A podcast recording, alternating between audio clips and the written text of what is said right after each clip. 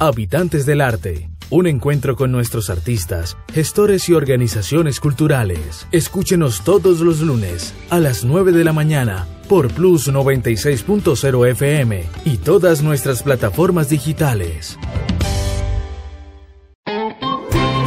Habitantes del Arte, un espacio para los artistas floridanos, un reconocimiento a su arte y trayectoria. El siguiente programa es un proyecto apoyado por el Ministerio de Cultura. Convocatoria Comparte lo que somos. El arte, la cultura y el patrimonio. Un abrazo de esperanza nacional.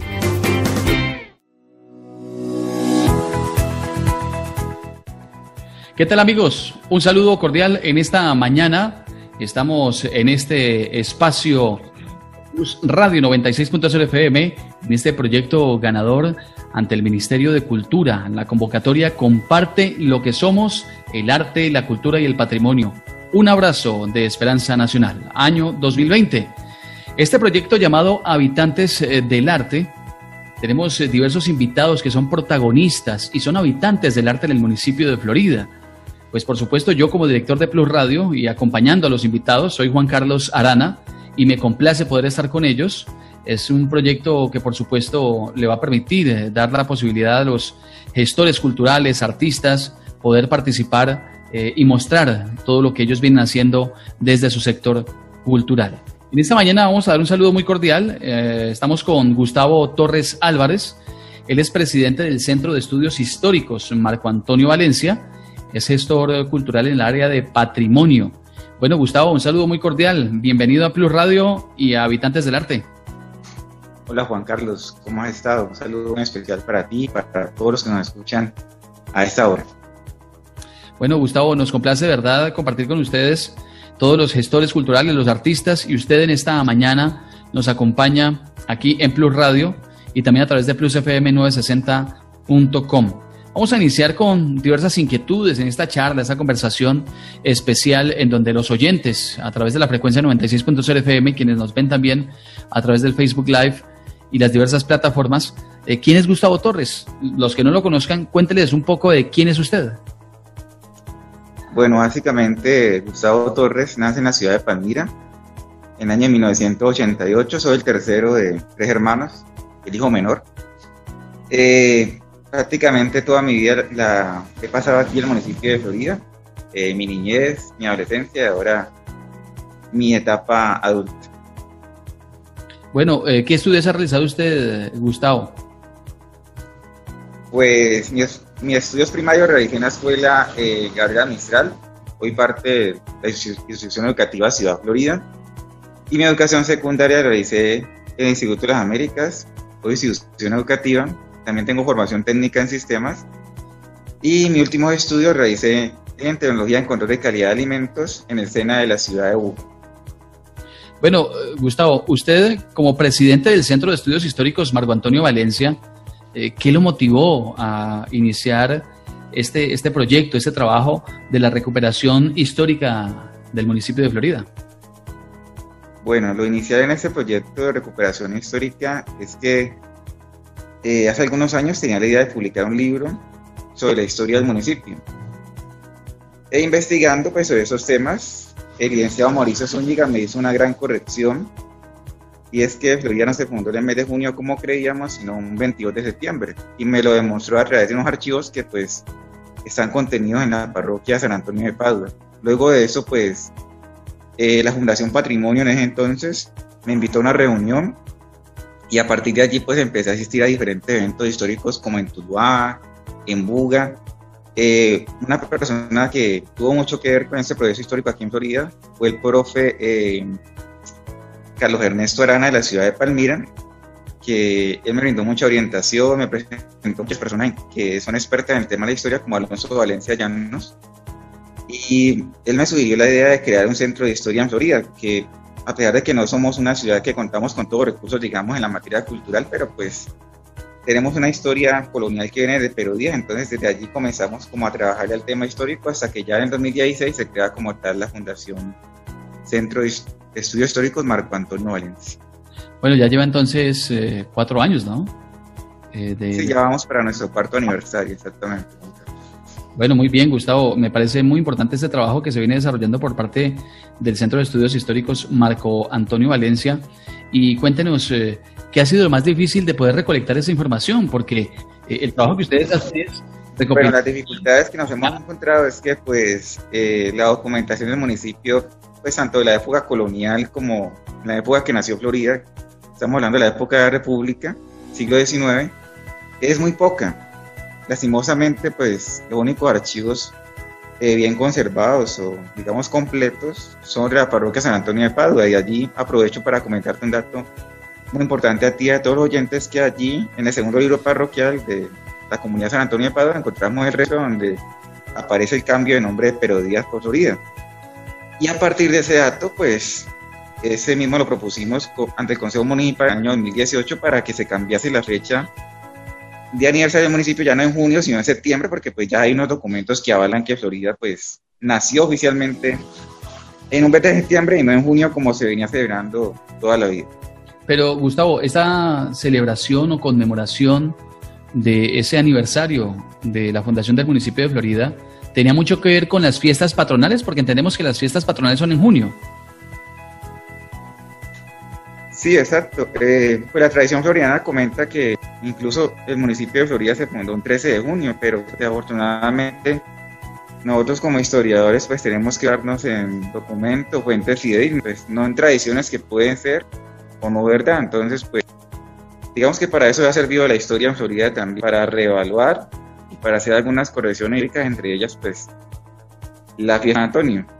El proyecto de acuerdo como tal, año 2008, pero diferenciar entre fiesta patronal, cada, se celebra cada 13 de junio en homenaje a San Antonio de Padua, y 22 de septiembre, fiesta aniversaria en homenaje a la fundación de nuestro municipio de Florida.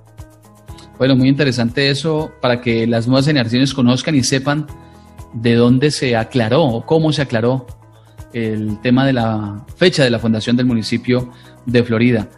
Especialmente en ese aspecto, Gustavo, ¿cuál es ese aporte cultural del Centro de Historia al municipio? Bueno, los aportes culturales yo creo que son muchos y en ese recorrido de casi cuatro años, pues digamos que hemos tenido tanto dificultades como muchos aspectos positivos tanto a nivel local como a nivel regional. Por ejemplo, eh, ya el Centro de Historia ha dado a conocer no solamente en el municipio, sino también en la región.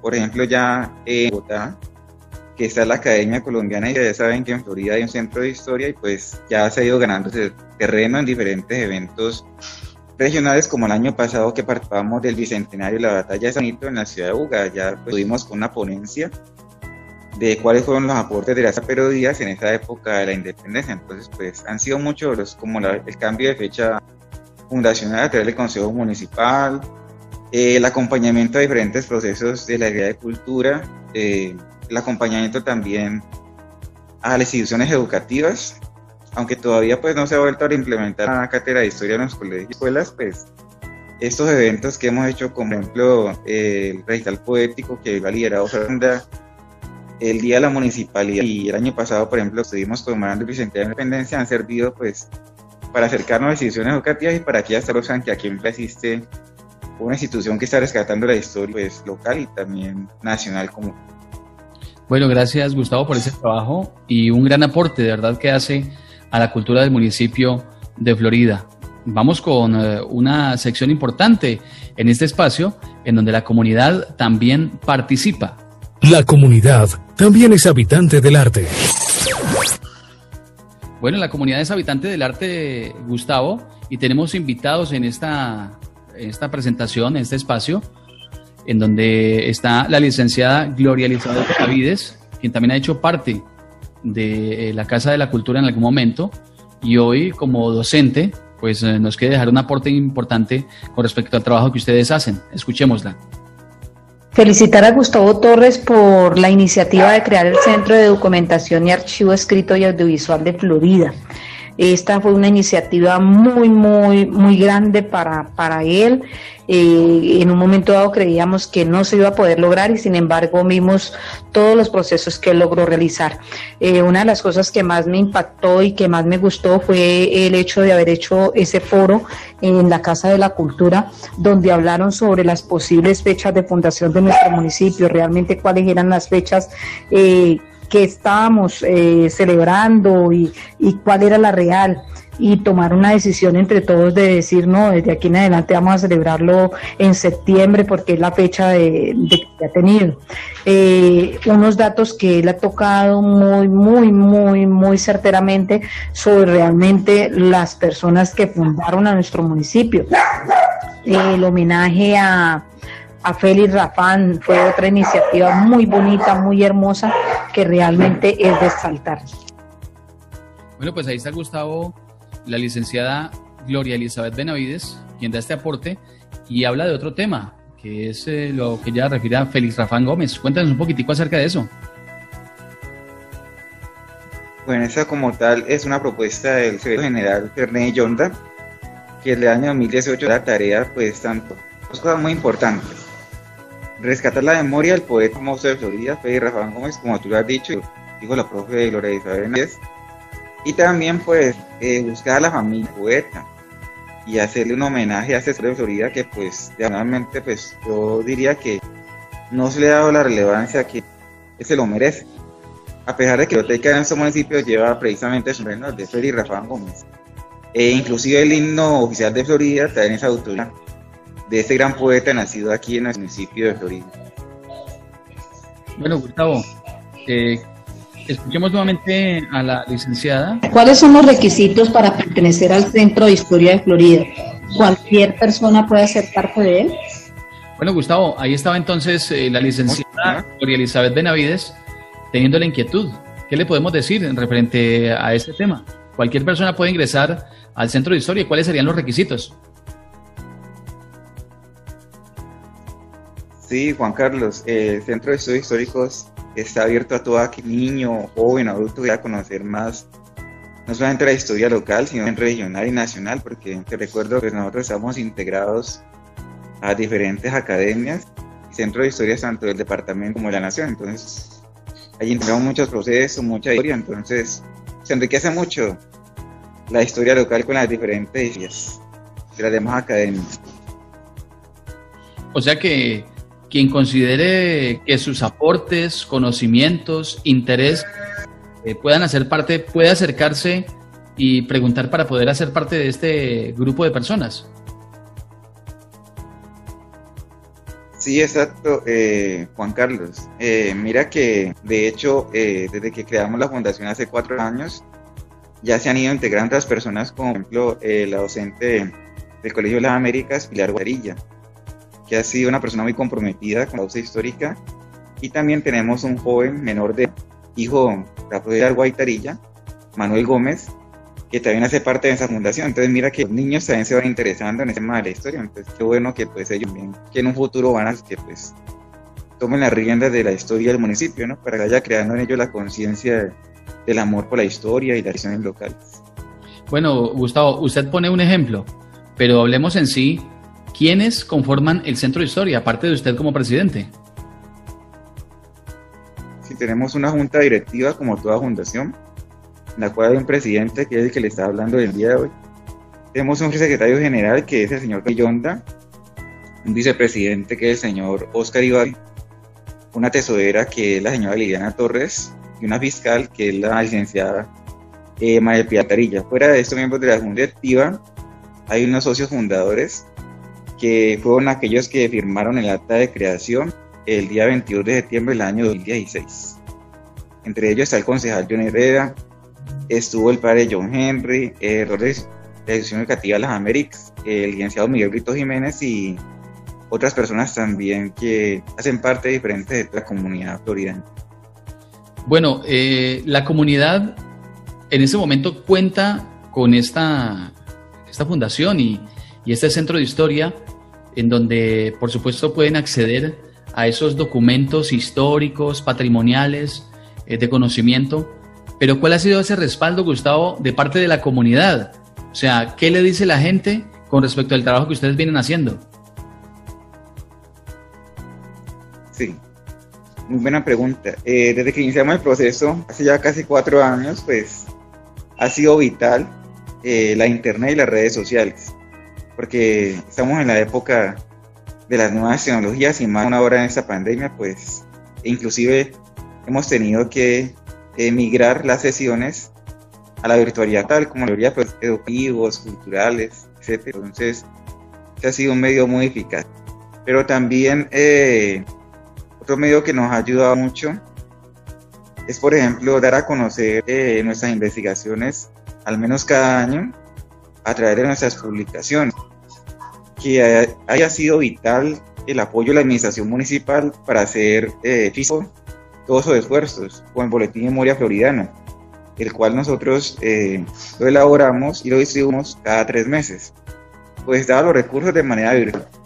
Pero la proyección que hay para de pronto el décimo aniversario, pues al mediano plazo, es tener una sede como en la de Buga, como en la de Palmira, donde las personas van a ir a consultar la historia floridiana. En este momento, pues el centro existe como eh, afiliado a la Cámara de Comercio ante las demás academias, pero todavía no tenemos una atención al público, entonces estamos luchando mucho por crear esta sede bien para que toda la comunidad floridiana pueda acceder a toda la historia de nuestro municipio de la región y de la nación como tal. Bueno, en este tiempo o este breve tiempo que tenemos para compartir en este espacio de habitantes del aire, del arte, perdón, en donde eh, ustedes vienen trabajando desde los diversos sectores en el desarrollo, el fomento de la cultura. Démosle una reseña, digamos, de esas, eh, de esos o arquitectura o todo lo que es el patrimonio del municipio, que sea lo que tenga como más realce y que nos identifique como Florida.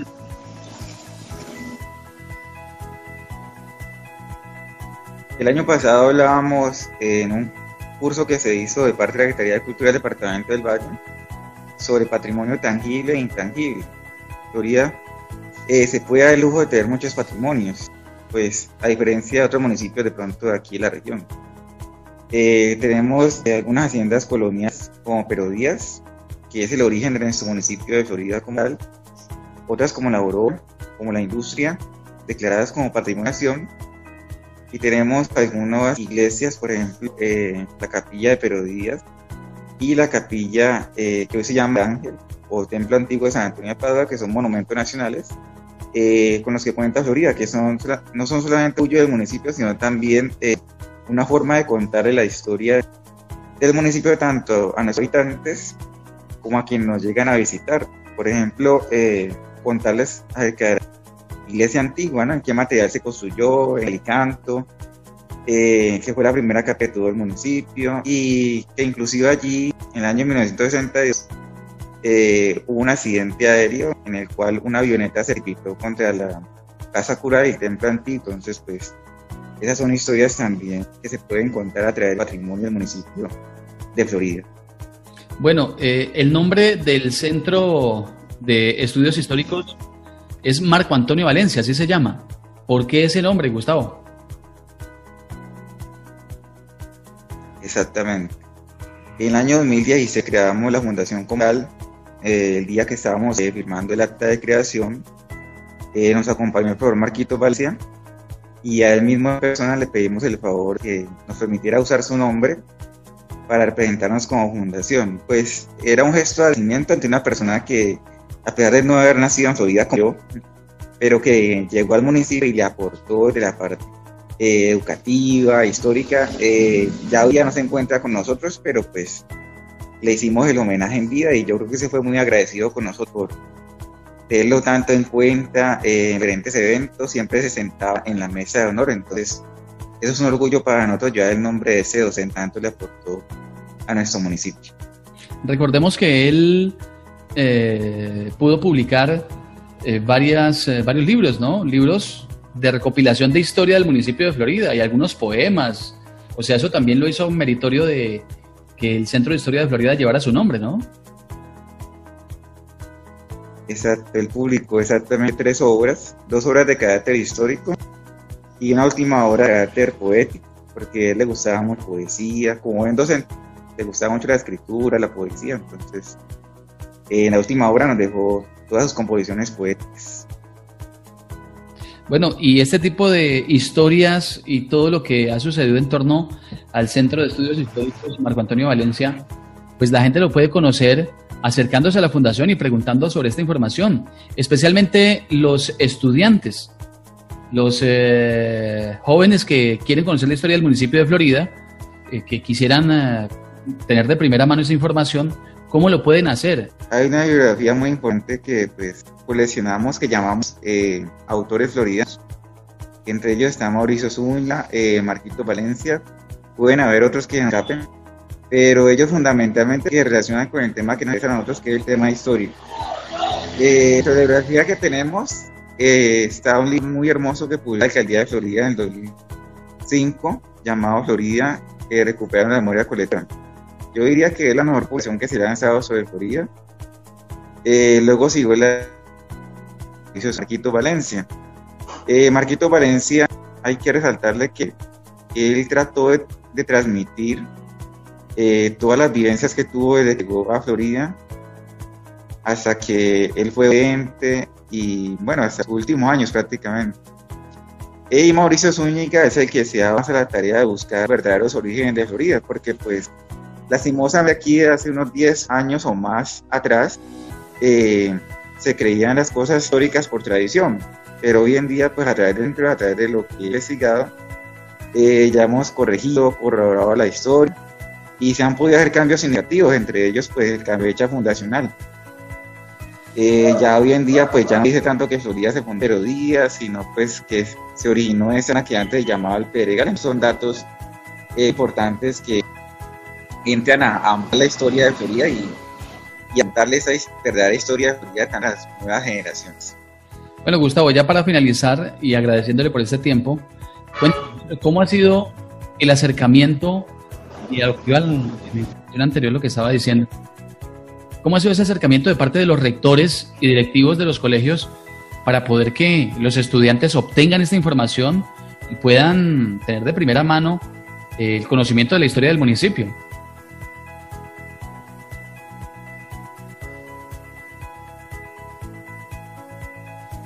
Juan Carlos. Sí, eh, Gustavo, referente a este tema, eh, y ya para finalizar, preguntarle cómo ha sido el acercamiento de los directivos docentes de colegios y escuelas con respecto al obtener esta información por parte del Centro de Historia y así compartir a los jóvenes. Yo creo que el apoyo de los colegios y escuelas ha sido vital.